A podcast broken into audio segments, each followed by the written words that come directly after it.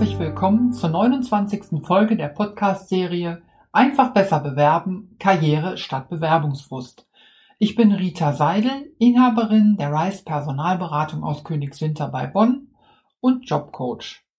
Nach einer längeren Weihnachtspause möchte ich heute mit einem Thema weitermachen, das schon ziemlich häufig strapaziert wurde, und zwar mit den Hobbys im Lebenslauf.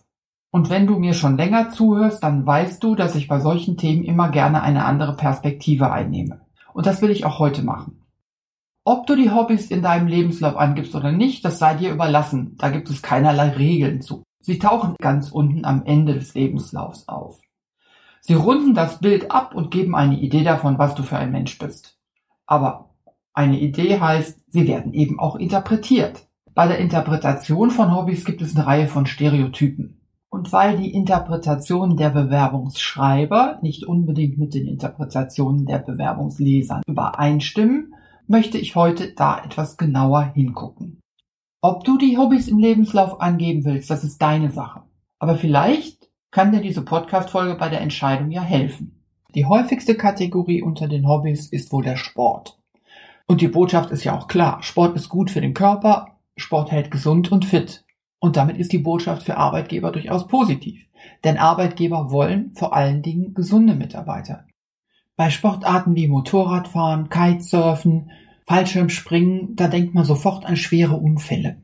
Aber wie sieht's zum Beispiel mit dem Reiten aus? Reiten steht für Pferde, Natur, Bewegung an der frischen Luft. Ja, stimmt alles. Aber Reiten erzeugt mit Abstand die meisten Unfälle und damit die meisten Krankheitstage. Die zweite Kategorie, die sehr häufig vorkommt, das ist das Ehrenamt. Ehrenämter sind ja auch eine gute Sache, denn schließlich steckt dahinter das Engagement für die Gemeinschaft. Wer ein Ehrenamt hat, der gilt erstmal als selbstlos, als empathisch, als auf andere orientiert. Und dabei spielt es keine Rolle, ob du im Sportverein den Vorsitz machst, ob du bei der Feuerwehr oder im Rettungsdienst aktiv wirst. Das gilt für alle gleichermaßen. Aber das Ehrenamt hat auch seine Kehrseite. Der Feuerwehrmann, der mitten in der Nacht aufstehen und zum Einsatz muss, der wird am nächsten Tag entweder vor lauter Müdigkeit seine Arbeit nicht richtig machen oder vielleicht sogar komplett ausfallen. Und dann? Ich glaube, für die meisten Arbeitgeber steht das Ehrenamt für Menschen, die an ihre Mitmenschen denken, die hilfsbereit sind und die auch über ihren eigenen Tellerrand rausgucken. Aber dann gibt's ja auch noch andere Ehrenämter, in der Kirche zum Beispiel oder in der Politik. Viele engagieren sich auch für ethnische Gruppen. Politische Ansichten gehören nicht in die Bewerbung. Das ist ein Tabuthema. Weltanschauliche Themen dürfen Arbeitgeber gar nicht ansprechen. Also warum solltest du schlafende Hunde wecken? Die Tücke bei all diesen weltanschaulichen Themen ist, man weiß nie, wer einem gegenüber sitzt, wer deine Bewerbung liest. Und wenn die Weltanschauung da eine ganz andere ist als deine eigene, dann kann der Schuss nach hinten losgehen. Und das solltest du dir genau überlegen. Zum Beispiel in der Form. Was verlierst du, wenn du es nicht reinnimmst?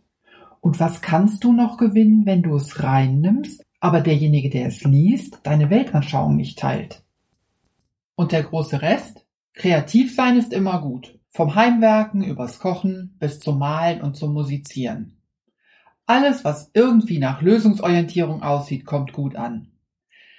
Wie sieht es zum Beispiel mit Spielen aus? Mit Fernsehen, Kino oder Lesen? Spiele sind nicht gleich Spiele. Brettspiele zum Beispiel können ein Indiz sein für Analytik, Kombinatorik und für Strategie.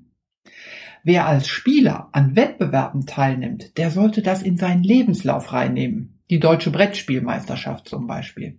Und musizieren ist auch ein schönes Thema. Musische und mathematische Begabung liegen nämlich oft nah beieinander. Aber ein bisschen Klampfe zupfen ist nicht dasselbe wie in der Freizeit Sonaten zu üben oder jede Woche im Kammerorchester mitzuspielen. Lesen und Reisen bildet. Aber mach dich gefasst darauf, dass diese Dinge im Smalltalk am Ende des Vorstellungsgesprächs hinterfragt werden. Und das mit ziemlicher Regelmäßigkeit. Überhaupt, gerade bei den Hobbys gilt, Ehrlichkeit siegt. Und wer hier flunkert, der schießt sich selbst ins Aus. Warum das?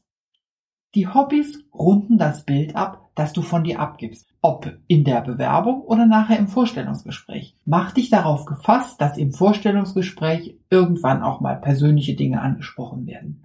Und da bieten sich die Hobbys einfach an. Was liest du? Wohin bist du gereist?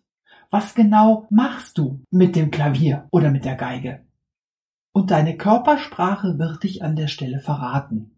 Solltest du mit deinen Hobbys nicht bei der Wahrheit geblieben sein oder hier und da mal etwas beschönigt haben, dann fällt das garantiert auf. Deine Körpersprache wird dich verraten. Was heißt das jetzt alles für die Hobbys im Lebenslauf? Stell dich echt und ungeschminkt dar. Als ganzer Mensch, der eben auch Hobbys hat. Wie deine Hobbys interpretiert werden, das hast du nicht in der Hand. Aber am Ende zählt das ganze Bild, was du von dir abgibst. Einstellungsentscheider sind an dir interessiert. Sie möchten dich als Mensch kennenlernen. Auch wenn hier und da durchaus mal eine kritische Frage gestellt wird, am Ende ist die Einstellung von Wohlwollen und Realitätssinn geprägt. Und darauf darfst du dich ruhig verlassen. Wenn du Frage zur heutigen Folge hast, dann schreib mich einfach an. Meine Kontaktdaten findest du in den Show Notes. Oder du gehst auf meine Homepage, da gibt's nämlich ein Kontaktformular unter rice-personalberatung.com. Für heute sage ich vielen Dank für dein Interesse und ich freue mich, wenn du beim nächsten Mal wieder dabei bist. Tschüss für heute, deine Rita Seidel.